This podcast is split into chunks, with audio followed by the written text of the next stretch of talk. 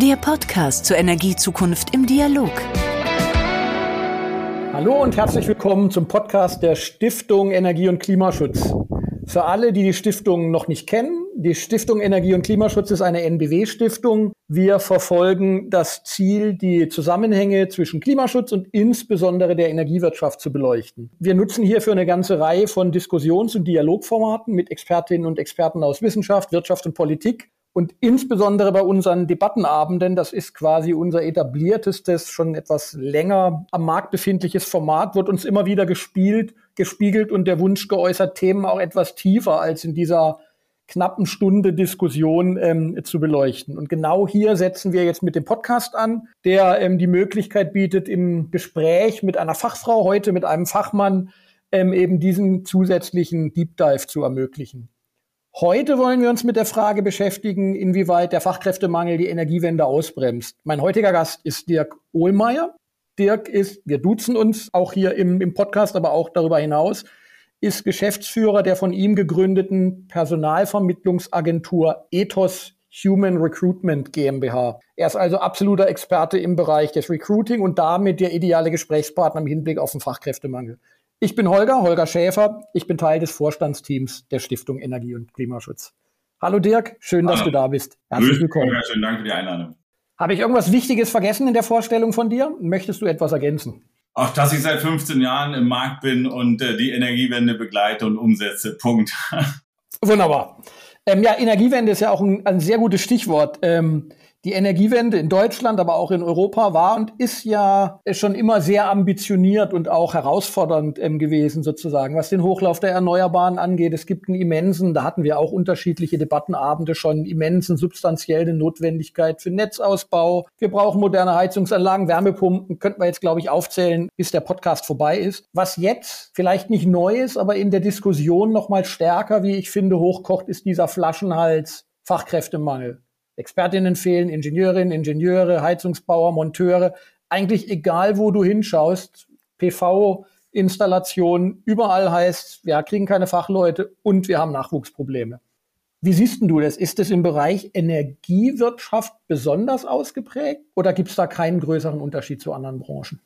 Es gibt eigentlich keinen größeren Unterschied. Die Energiewirtschaft hat lange davon gelebt oder jetzt die erneuerbaren Energien und Energiewende hat lange davon gelebt, dass äh, der Stempel grün drauf war und das war lange ein Vorteil ähm, weil die Leute da schon noch ein bisschen mehr Sinn drin gesehen haben, was Grünes zu tun. Aber jetzt guck dich um, alle sind grün, ja, alle verkaufen grün und damit äh, hat die Energiewende und alle Unternehmen, die daran teilhaben, eigentlich äh, die Herausforderung, dass Grün allein nicht mehr reicht. Und das ist das Spannende, was die meisten nicht auf dem Schirm haben. Also ich sage mal, der Bonus, wir machen grün und wir sind grün und wir sind erneuerbare Energien und wir, äh, wir sind in der Energiewende, der ist, der ist weg. Also wer sich darauf noch ausruht, der wird auch in Zukunft immer mehr Probleme bekommen. Insgesamt ist es so, ich betrachte das Personalthema ich weiß, wenn ich bei auch Vorständen und äh, auf Abendveranstaltungen bin, wird mir immer die Bundeskanzlerfrage gestellt. Ne? Herr Ulmer, wie machen Sie das für ganz Deutschland, für alle Unternehmen? Geht nicht. Punkt. Ja, geht nicht. Ja.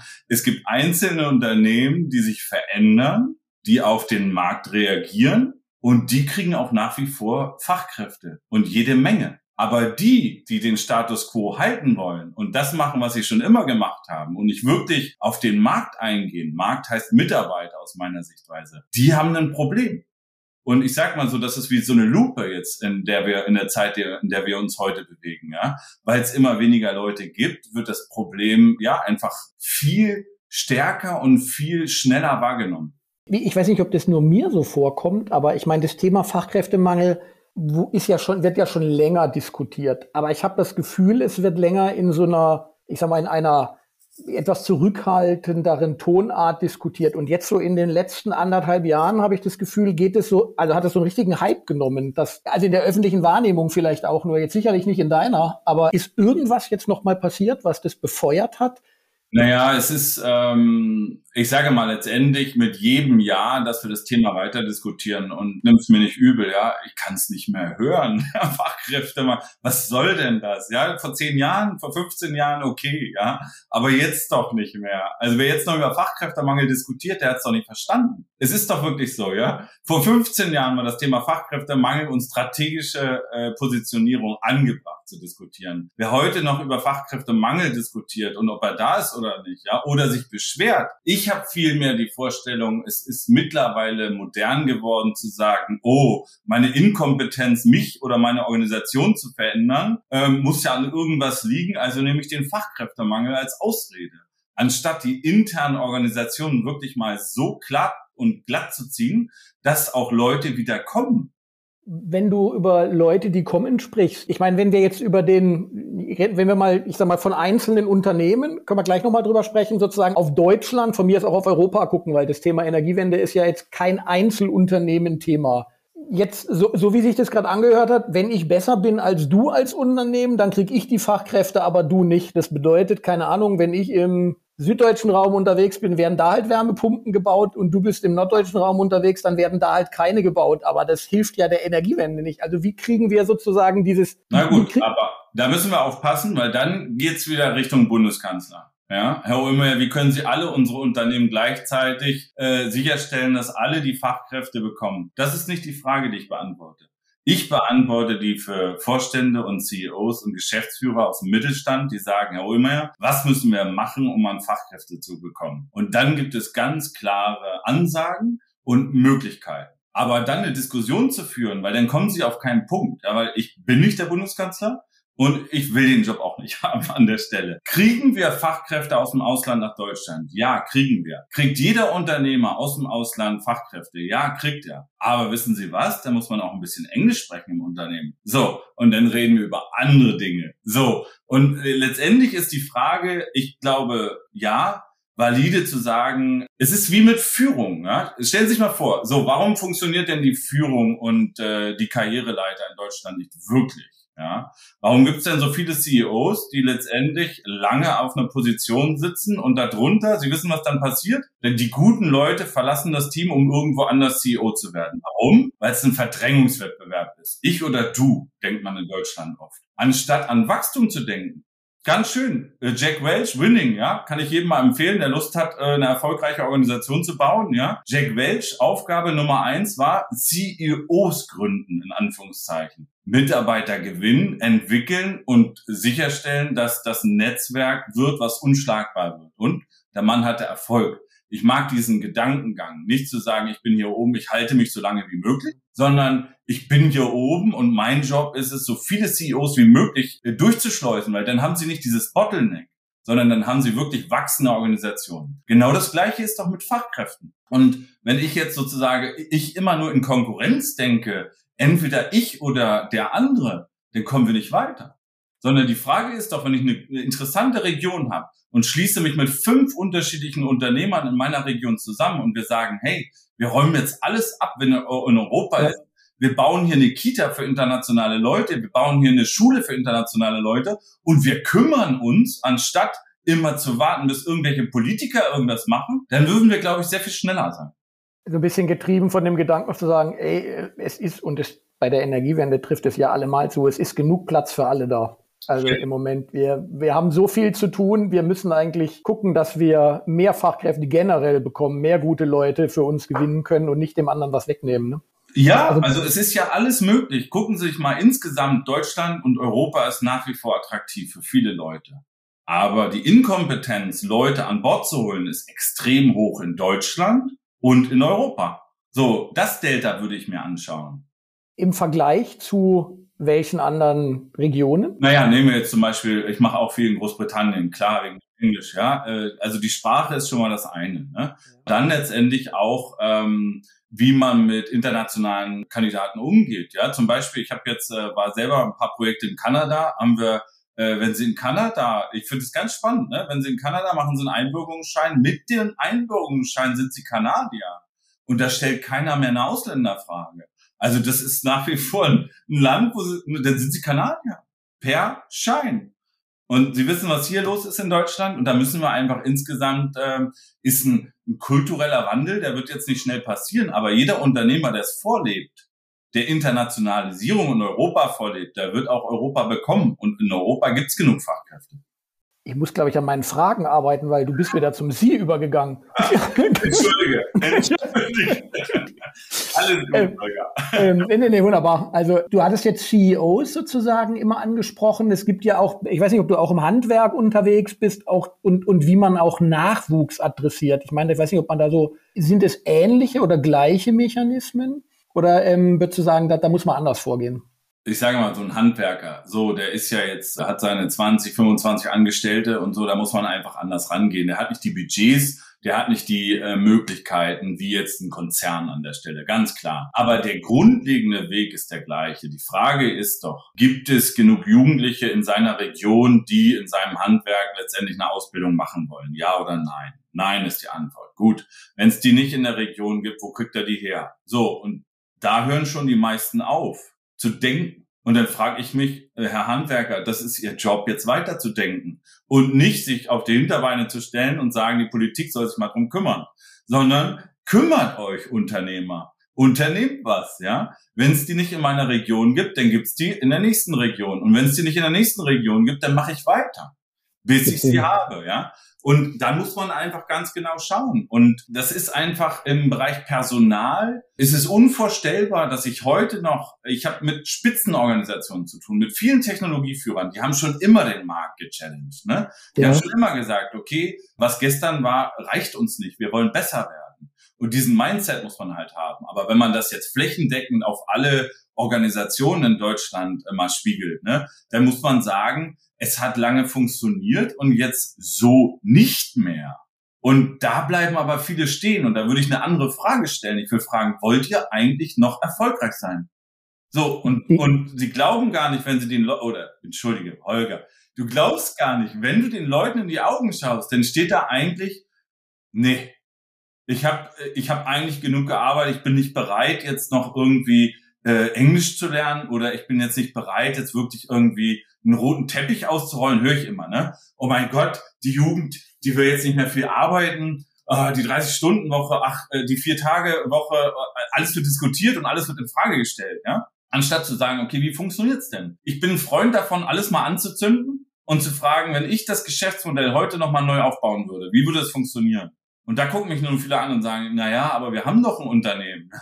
Aber um, um Personal zu gewinnen, muss man halt wirklich äh, einen Status quo eine Frage stellen, wo man sagt, würde heute noch einer für diesen Job anfangen zu arbeiten, für dieses Gehalt? Und 90 Prozent ist nein.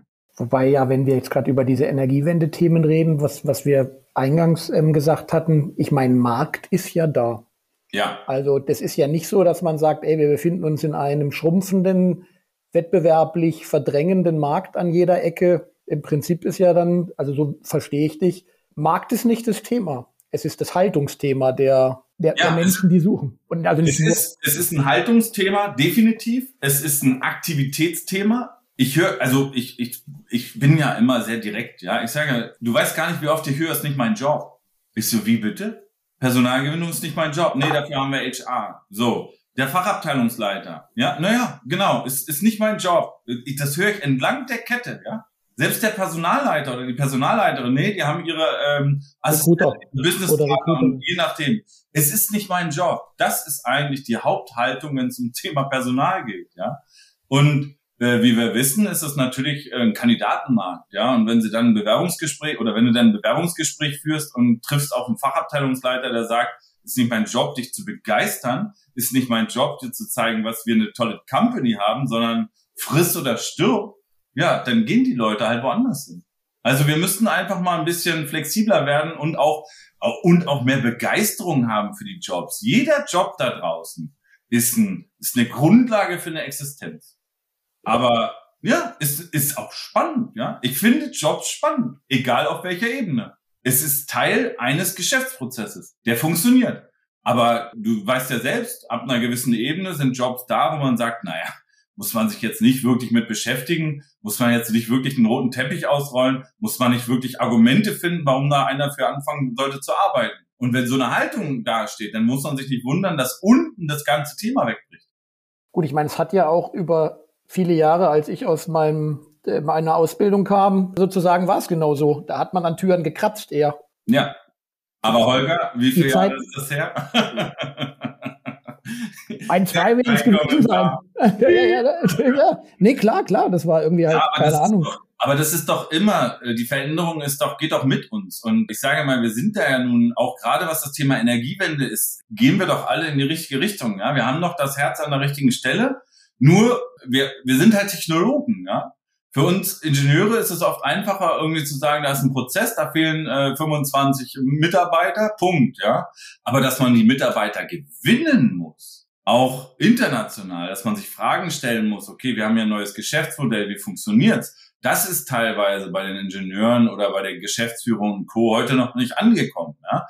Das, äh, das ist einfach so, wenn du heute auf den Knopf drückst und sagst, ich krieg Anrufe, Herr Ullmeier, jetzt letzter Anruf hat mich wirklich ins Schwanken gebracht. Wir suchen tausend Fachkräfte. Ich so, okay, ja, herzlichen Glückwunsch. So, da fängt man nicht an, dann wirklich zu sagen, okay, ich man macht hier eine Stellenanzeige, sondern das ist wirklich Zehnkampf, ja. Da werden Organisationen im Ausland gegründet, die letztendlich das Training übernehmen, die dann Housing anbieten, um den Mitarbeitern, die letztendlich mittel- und langfristig bei uns bleiben sollen, einen, Wohnplatz zur Verfügung zu stellen. Die müssen sich um nichts kümmern. Das ist Personalgewinnung. Und dann gibt's aber auf der anderen Seite gibt's noch Leute, die sagen, ja, wo sind denn die Mitarbeiter immer? Ich habe schon eine Stellenanzeige geschaltet. So, man muss schon mehr machen. Man muss wollen, ja. Und ich glaube, das Wollen ist nicht bei allen anderen wirklich vorhanden. Kriegen denn die ähm, Unternehmen, wenn sie sich so reinhängen, ich weiß jetzt nicht, ob das ein deutsches Unternehmen war oder ob das ein internationales war, ähm, über das du gerade gesprochen hast, wenn du dann die, das hörte sich ja jetzt so an, du bist auch im Ausland unterwegs, dann machst du dort Ausbildung, dann wirst du zwar nicht gleich Kanadier, wenn du das auf Deutschland überträgst. Wie hart schlägt man denn dann auf die deutschen Rahmenbedingungen noch, wenn man, wenn man so weit gekommen ist? Weil ich meine, am Ende, irgendwann stehst du ja schon im Wettbewerb. Irgendwann stehst du im Wettbewerb, gehe ich nach Kanada und bin gleich Kanadier und keine Ahnung, hab gleich dies oder jenes oder gehe ich, gehe ich nach Deutschland und ich sag mal so, es kann ein langer, steiniger Weg sein, bis ich hier bin. Ja, aber Deutschland und Europa ist nach wie vor ein Markt, der toll ist. Ja, äh, also ja. ja, ja. Also da würde ich jetzt nicht sagen, dass wir schon äh, den Wettbewerb verloren haben. Ich glaube, das ist nach wie vor hochinteressant. Ich glaube, nach wie vor die Bildung ist interessant, die ganzen Sozialsysteme sind interessant und nicht aus der Negativperspektive. Ja, oh, die wollen alle in unser Sozialsystem. Nein, aus der positiven Perspektive, wo wir sagen, hey, wir bieten etwas, ja, und das ist ein Mehrwert und darauf müssen wir aufbauen, ja. Und äh, deswegen, also ich glaube, den Wettbewerb haben wir, äh, da sind wir noch vorne, ganz vorne mit dabei und wir haben auch noch viel zu liefern, ja. Wir haben auch viel zu bieten, wo wir sagen, international sind wir noch ganz weit mit vorne. Aber wir müssen auch präsenter werden. Alle anderen sind schon da, ja. Und wenn wir aber unsere Bildungsorganisationen ähm, letztendlich im Ausland aufbauen, dann fragt man, oh, die Deutschen, auch mal schön euch zu sehen, ja, weil alle anderen sind schon da, ja. Warum, warum machen wir es nicht, ne? Aha, steiniger Weg, bürokratisch, wer weiß, ob das also diese Bedenkenträger, ja. Aber jetzt mal ernsthaft, also weil machen das Unternehmen aus anderen Ländern oder werden die unterstützt auch von Organisationen? Gründen die gemeinsam irgendwas, weil sie sagen, ich meine, gut, wenn ich tausend Leute brauche, kann ich selber machen, aber wenn ich nur zehn brauche, wird es ein bisschen schwierig wahrscheinlich. Ja, das ist natürlich ein, ein, strategisches Thema, wo man sagt, jetzt für zehn Mitarbeiter machst du jetzt, äh, baust du jetzt keine Bildungsorganisation auf. Aber ich sage mal, letztendlich darfst du Personalgewinnung nicht äh, auf den Zettel gucken und sagen, ich brauche jetzt zehn Stück, sondern du musst dir überlegen, wo bist du in fünf bis zehn Jahren und was für einen Bedarf hast du? Und diese Bedarfe, die schnappe ich mir. Jetzt schnappe ich mir zehn andere Unternehmer, die auch 100 Leute nur brauchen und dann habe ich aber meine 1000, ja. Also wir müssen als Unternehmer in Deutschland uns eigentlich selber nochmal vernetzen und gezielt mit den Institutionen. Wir haben gute Organisationen in Deutschland, aber die werden teilweise auch nicht wirklich gut genutzt, muss man auch sagen. Ja? Also erlebst du das denn, dass so, keine Ahnung, wie Goethe-Institut, die sind ja überall, oder die IHKs oder, oder, oder genutzt werden für? Ja, wir machen es andersrum. Jeder, der an Goethe-Instituten Deutsch studiert, ist für uns ein potenzieller Kandidat. Weil wenn die Deutsch studieren, ja, herzlichen Glückwunsch. Warum machen sie das? Ja, genau, ja. Also, und jetzt frag mal, wie viele Unternehmer da noch sind im Goethe-Institut. Da, da bist du alleine, ja. Gut. Ich habe jetzt Deutsch studiert, von daher. ich meine natürlich im Bereich der Personalgewinnung. Ja? Nein, ich wollte nur damit sagen, genau. das ist tatsächlich nicht das, wo die Ersten immer hindenken, wenn du als Unternehmer unterwegs Aber bist. Aber ich möchte nicht immer äh, äh, die, also weil sobald du international ähm, Themen vorschlägst, schalten die meisten Unternehmer aus, weil sie sich das nicht vorstellen können. weil sie sagen, das ist doch viel zu viel für mich als Handwerker. Oder ich habe viele Organisationen, die ähm, 50 Mitarbeiter haben oder 50 plus Mitarbeiter bis 500 Mitarbeiter. Das ist doch eigentlich äh, 80 Prozent äh, unseres Unternehmertums, ja, zwischen 50 und 500 Mitarbeitern. Und dann äh, ja, und dann gibt es ein paar größere Organisationen, aber das ist doch die Masse. Und die müssten auch mal verstehen, dass die Digitalisierung auch dazu geführt hat, dass du auf Knopfdruck an alle Studenten rankommst, die Deutsch sprechen, wenn du dich ein bisschen drum kümmerst. Du musst dir einen Partner suchen, der dich unterstützt, ja, der vielleicht deutsch-englische Anzeigen schaltet und jetzt mal wegkommen von, die müssen bei mir um die Ecke wohnen, wenn ich bei mir im Bezirk, in Berlin gerade, ja, Bezirke, Bezirke, ja, also die Leute denken ja noch in Bezirken, ja, wo sie sagen, wo ich sage, oh mein Gott, ja, ich meine, wie wollt ihr denn Personal gewinnen? Also ich glaube, das kann durchaus ein Vorteil sein, dass du die, die in der, in der Region sind, vielleicht gewinnst, aber die werden halt meistens nicht reichen. Ja, aber außerdem, die gibt's nicht mehr. Ja, ich habe neulich von einem Management-Meeting äh, von einem großen internationalen äh, Unternehmen, Europä europäisch geprägt, äh, große Runde, der CEO hat gesagt, Dirk, erzählt ihnen so, dass sie es verstehen. Ich so, oh Gott, wie viel Zeit habe ich? Ja? Es hat einen Satz gebraucht. Es gibt keine Mitarbeiter mehr. So.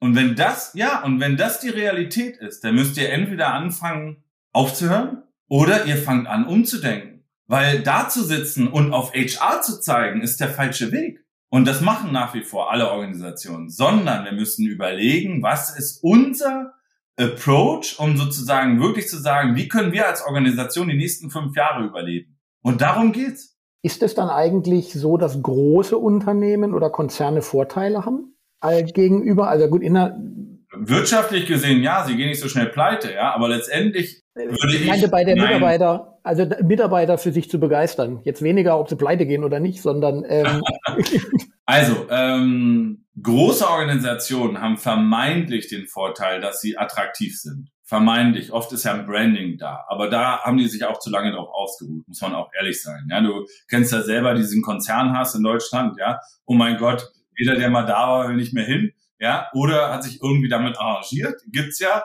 Dann gibt's äh, aus Konzernen gibt's ein, durchaus einen Trend, in den Mittelstand zu gehen. Ich würde sagen, größere Organisationen haben nicht per se einen Vorteil. Größere Organisationen können mehr machen, was Weiterbildung angeht, fürs gesamte Management-Team, können dieses ganze Thema Schulungen, haben oft Organisationen, die das besser unterstützen. Das ist schon der Fall. Aber letztendlich gewinnt der Mittelstand nach wie vor durch seine Geschwindigkeit, durch seine Verantwortlichkeit und jetzt zunehmend auch immer mehr das Thema Teilhabe. Ist das nächste Big-Thema ist sozusagen, wofür arbeitest du? Arbeitest du für Geld oder arbeitest du für Anteile? Und du, in zehn Jahren unterhalten wir uns nicht mehr über Geld. Shares. Bitte? Meinst du wirklich Shares? Also Anteile? Ja, Shares, alle möglichen Formen der Anteile. Also das Thema wird noch richtig groß werden also wie die Amerikaner sind, teilen ja mit Startups und so jetzt schon oder auch bei uns in der Startup-Branche und so unterwegs ist.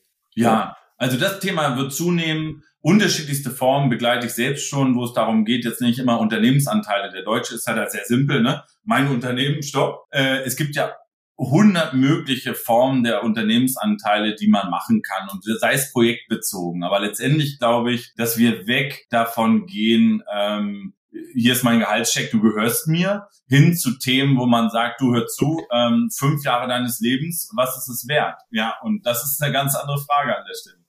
Wenn du, ich, ich, ich, also ich, ich finde ich finde es total interessant, weil das ja tatsächlich, ich meine, es wird ja häufig so aus dieser reinen, jetzt mal geschwind, wo kriegen wir denn jetzt die Fachkräfte her, die uns morgen die Wärmepumpen irgendwie in den Keller nageln äh, und, und, und eben nicht so diese, wie soll ich sagen, etwas breiter gedachte. Und ich meine, es wird ja häufig so eine Diskussion so geführt, als ob es ausschließlich hoch spezialisierte Experten bedarf an jeder Stelle. Aber ich glaube, wie du gesagt hast, es gibt keine Mitarbeiter und die gibt es ja nirgends gerade irgendwie gefühlt. Ne? Egal, wo du, in welche Ecke du guckst. Von daher, ähm, deshalb war Stille, weil ich. Ja, ganz klar. Also letztendlich, ähm, wir haben ein flächendeckendes Problem. Ja. Können wir es lösen? Ja. Müssen wir uns dazu verändern? Ja. Sollten wir uns äh, von Quartal zu Quartal ducken und keine Entscheidungen treffen? Nein.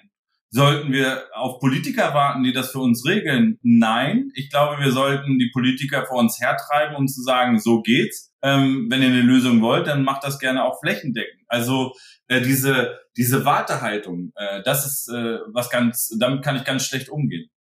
Was ist denn der größte Erfolgsfaktor? Also wo würdest du sagen, ey, wenn ich Unternehmen begleite, kleine wie große, was ist der größte Faktor, warum sich Menschen dafür entscheiden, zu so einem Unternehmen zu gehen? Der größte Faktor ist das Wollen der Organisation, die wirklich sucht. Also fängt beim Unternehmer an. Du glaubst gar nicht, wie oft ich an Unternehmer treffe äh, in der, im zweiten oder dritten Meeting, wo ich dann sage, der, wenn ich mal ganz ehrlich bin, ja, also ich, was ich meinen Kandidaten immer erzähle, ja, ein Unternehmer wird für mich spannend, wenn er fünf bis zehn Jahre nach vorne schaut, eine Vision hat, an die er selber glaubt, wenn sein Team an diese Vision glaubt und jetzt sage ich dir, 80 Prozent aller Unternehmer fallen jetzt schon durch. Weil die Halbwertszeit von den Unternehmern ist abgelaufen. Es gibt weder eine Nachfolge, es gibt weder eine Idee für die Unternehmung in den nächsten bis 15 Jahren, sondern da wird noch ge gewerkelt, aber da gibt es keine fünf bis zehn Jahre Strategie. Wo sind wir eigentlich in Zukunft? Es gibt da keine Zukunftsvision. Das zweite ist eine Wettbewerbsfähigkeit. Wenn ich nicht wettbewerbsfähig bin, na bitte, warum soll ich mich denn für dich entscheiden als Unternehmer? Wenn du mir nicht darstellen kannst, dass du mit deinem Unternehmen wettbewerbsfähig bist, mit deiner Abteilung, mit deinem Service, mit deiner Technik, ja, dann brauchst du nicht Personalgewinnung machen, weil letztendlich sind wir Menschen, wir können Entscheidungen treffen. Und das dritte ist Investment. Du glaubst ja gar nicht, wie oft ich Diskussionen führe und jetzt nicht in horrende Gehälter, sondern du kannst dir den besten Mitarbeiter an Bord holen und wenn du dich dann gesund sparen willst, dann weißt du beide, wissen wir beide, wie die Story ausgeht, ja? Super, hier gibt's zehn Optionen, welche nehmen wir davon? Ja, gar keine. Wir bleiben beim Kerngeschäft, weil wir haben das Geld nicht, um wirklich erfolgreich zu werden. Herzlichen Glückwunsch. Macht keinen Spaß. Und jeder, ich sage mal, der wirklich ähm, eine Entscheidung trifft, und das haben die, glaube ich, auch noch nicht, es geht nicht um Jobentscheidungen, es geht darum, wie ich die nächsten fünf bis zehn Jahre meines Lebens verbringe. Und wenn ich die mit Holger verbringen will an der Stelle, ja, dann möchte ich an Holger glauben. Dann möchte ich an das Geschäftsmodell von Holger glauben. Und dann möchte ich bitte auch, dass Holger mir zeigt, wie er durch den Sturm durchkommt, damit Holger der bessere Chef für mich wird. Und all das ist nicht Teil der deutschen Personalpolitik, weil wir haben eine Stellenbeschreibung, da steht drin und hoffentlich hast du 90-prozentigen Fit mit dem Stellenprofil, weil dann akzeptieren wir dich, lieber Bewerber. So geht es nicht mehr. Erlebst du, dass sich das ändert? Zu langsam. Ist es ein Generationenthema oder nicht? Weil du gesagt hast, es gibt keine Nachfolger. Ändert sich das? Hat das was mit Leider ja, man muss es einfach sagen. Also meine Lieblingsorganisation ist oft so, es ist einfach so, wenn du dir die ähm, Struktur in Deutschland anschaust und ich bin eher in technologieorientierten Industrien unterwegs, da sind es nach wie vor viele Männer, äh, viele äh, 55, 60-jährige Chefs, ähm, die sagen, früher war es anders. So, die haben es nicht begriffen. So. Meine Lieblingskunden sind nach wie vor Unternehmer, die dann aber ein junges Führungsteam haben, die sich genau einen Counterpart einkaufen, die sagen, hey, ich gebe jetzt einem 35-Jährigen eine Chance, ganz oben mit mir mitzuspielen, damit ich verstehe, wie die ticken. Und dann bin ich nicht der erzkonservative Geschäftsführer, sondern ich lasse mich inspirieren. Ich will die Zukunft. Und das ist der Unterschied. Ich erlebe Unternehmer, die eine Zukunftsperspektive über ihr eigenes Dasein haben mit den Unternehmen und oder ihre eigene Karriere. Das sind die, die Veränderungen kriegen. Die anderen sind Mi-Mi-Mi-Typen, die irgendwie irgendwann mal in Rente gehen und danach sagen alle, mein Gott, endlich ist der weg. Ich, ich habe nur gerade mal so den, den ein oder anderen oder die ein oder andere, meistens waren es Männer, wie du gesagt hast, Handwerker gerade Revue passieren lassen vor meinem inneren Auge, die bei uns äh, bei irgendwelchen Themen eingegangen sind, hatte mich gerade gefragt, ob die wohl eine Zukunftsperspektive über ihren Betrieb hatten, aber ich hätte... Es ist auch nicht als Vorwurf. Es ist nicht als nee, nee, so meine ich, nein, das meinte ich, so, meinte, ich, so hatte ich es gar nicht gemeint, aber ja. ich bin, aber in, in der Tat, weil die, also die, die ich kannte, die haben auch gesagt, ich bin ich. Also, also ich mache das für mich. Ich habe auch nicht mehr, ja, ich hatte Mitarbeiter, die habe ich aber inzwischen habe ich gemerkt, das ist nicht meins. Ich mache das alleine. Ich brauche ein bisschen länger, aber das reicht mir und dann gehe geh ich irgendwann in Rente.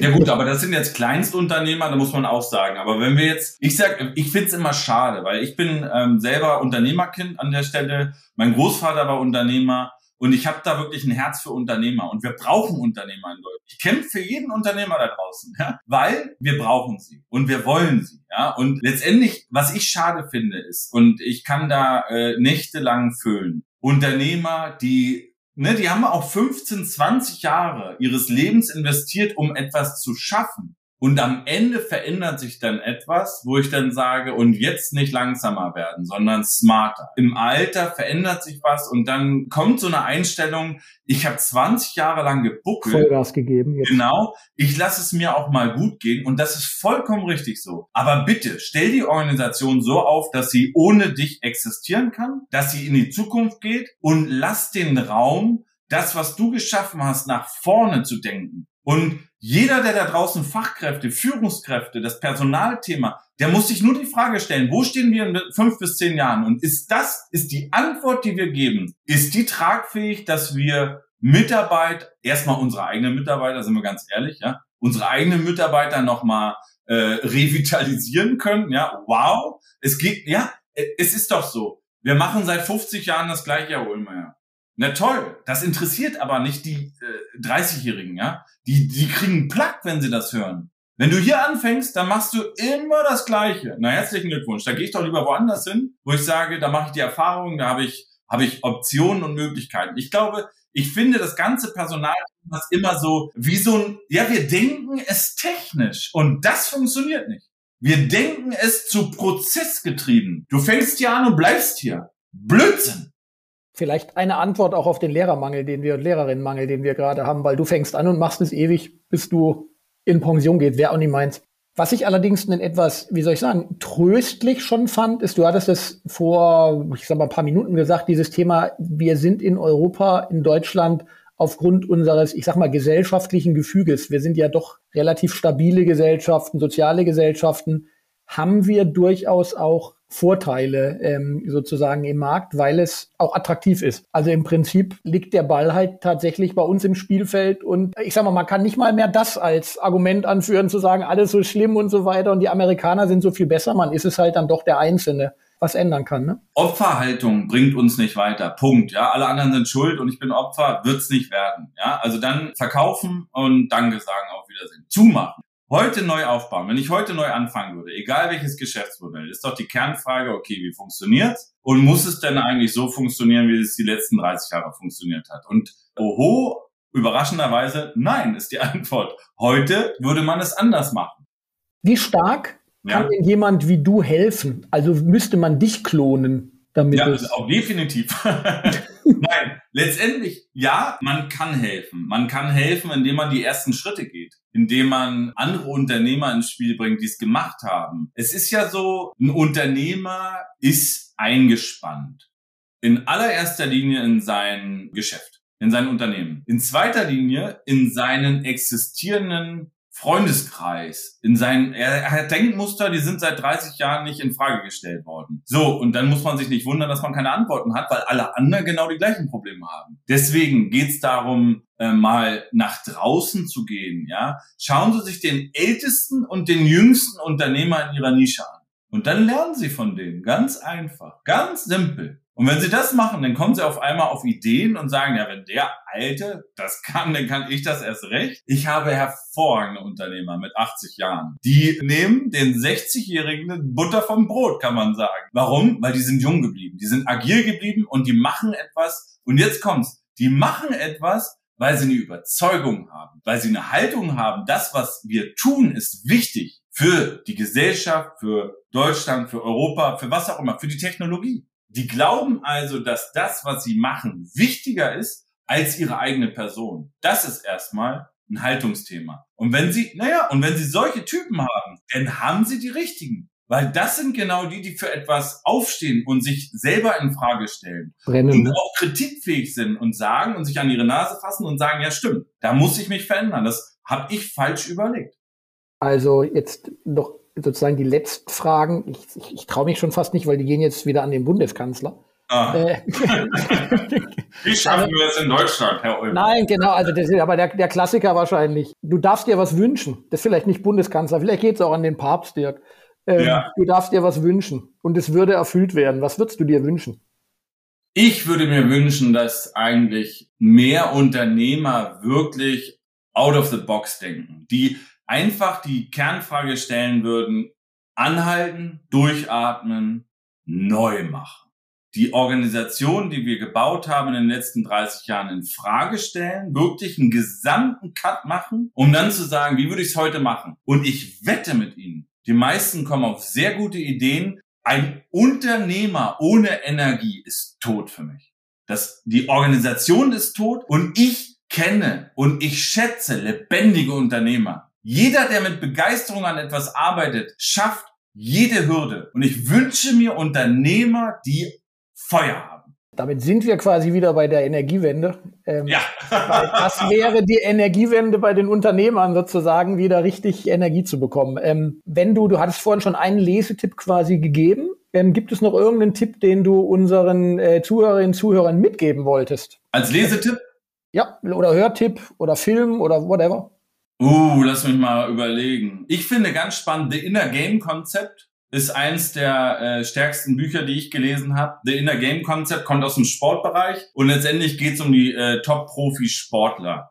Früher im Tennisbereich und das fand ich sehr spannend und das letztendlich, das ist ein Leistungssportgedanke, wo man sagt, die Top 10 Sportler trainieren ja physisch alle gleich. Ja, genau. Es ist da keine physische Herausforderung mehr, sondern die Top 10 unterscheiden sich durch eine mentale Stärke und einen Fokus. Und das finde ich sehr spannend. Es ist ein sehr prägendes Buch, äh, wo ich sage, wie gehen wir eigentlich durchs Leben? Ja? Und genau, das hat mir selber sehr geholfen. Und das ist ein auch ein Unternehmerbuch, wo ich sagen würde, da können viele Unternehmer was von lernen. Herzlichen Dank. Also ich würde, würde sagen, es war, also für mich war es total spannend, war, war, ein, war, eine, war ein schönes Gespräch super interessant. Ähm, sicherlich auch, ich sag mal, ich hoffe, dass viele hören und nachdenken und dass auch viele Unternehmerinnen und Unternehmer hören und nachdenken über das, was wir jetzt gesagt haben. Ich danke allen Zuhörerinnen und Zuhörern fürs Zuhören und freue mich, wenn wir uns entweder bei einem Debattenabend oder auch beim nächsten Mal dann zwar nicht sehen, aber hören. Ich bedanke mich auch, Holger. Danke dir für die Einladung. Das war das Podcast-Gespräch zur Energiezukunft im Dialog.